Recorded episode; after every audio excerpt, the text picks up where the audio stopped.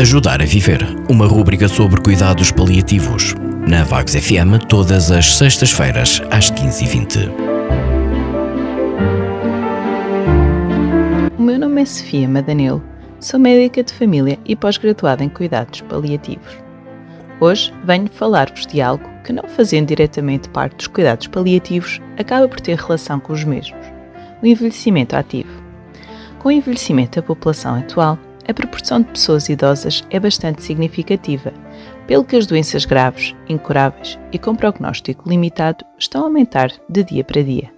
Assim, torna-se cada vez mais importante conhecer estratégias para melhorar a qualidade de vida e o bem-estar, e aí entra o termo envelhecimento ativo. Assim, estes objetivos são de certa forma sobreponíveis aos dos cuidados paliativos. Hoje será este o tema do podcast, uma vez que é importante não esquecermos que cada um de nós desempenha um papel fundamental para que o seu processo de envelhecimento seja o mais ativo possível. Eis os tópicos que contribuem para o mesmo. Primeiro, saúde. Devemos conhecer e perceber as nossas doenças e como controlar os sintomas da melhor forma. Através do nosso médico de família e outros médicos assistentes, esclarecer as dúvidas e conseguir melhorar a nossa funcionalidade. 2. Atividade física é uma das ações mais importantes para promover o envelhecimento ativo, com efeitos positivos na saúde física, cognitiva e mental. Esta mudança está apenas nas suas mãos e nunca é tarde demais para a fazer. O sedentarismo prolongado, ainda mais agora com o contexto da pandemia Covid-19, pode levar a uma situação que, quanto menos fazemos, na realidade menos nos apetece fazer.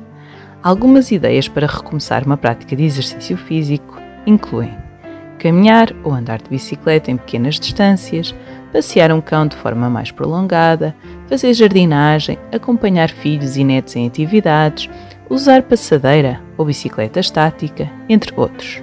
Às vezes, os próprios municípios têm programas de atividade física sénior, com aulas de hidroginástica ou de outros tipos de exercícios. Quarto tópico: alimentação saudável.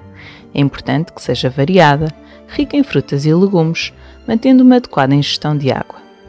Podemos sempre basear-nos na roda dos alimentos no nosso dia a dia e seguirmos os princípios da alimentação mediterrânea. Último tópico: mente ativa. Verificou-se que a perda cognitiva associada à idade é menor em pessoas que se envolvem em atividades que impliquem desempenho cognitivo. O cérebro é mesmo como um músculo, ou o usamos ou começa a ficar atrofiado. As atividades socio-recreativas podem ajudar neste sentido, ler, jogar cartas a dominó, jardinagem, tocar um instrumento musical, pintar, dançar ou socializar com amigos com os quais podemos falar sobre a atualidade, problemas da sociedade, política e discutir vários assuntos.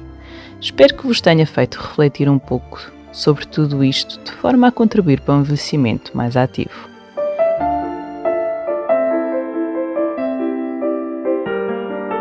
Ajudar a Viver, uma rúbrica sobre cuidados paliativos.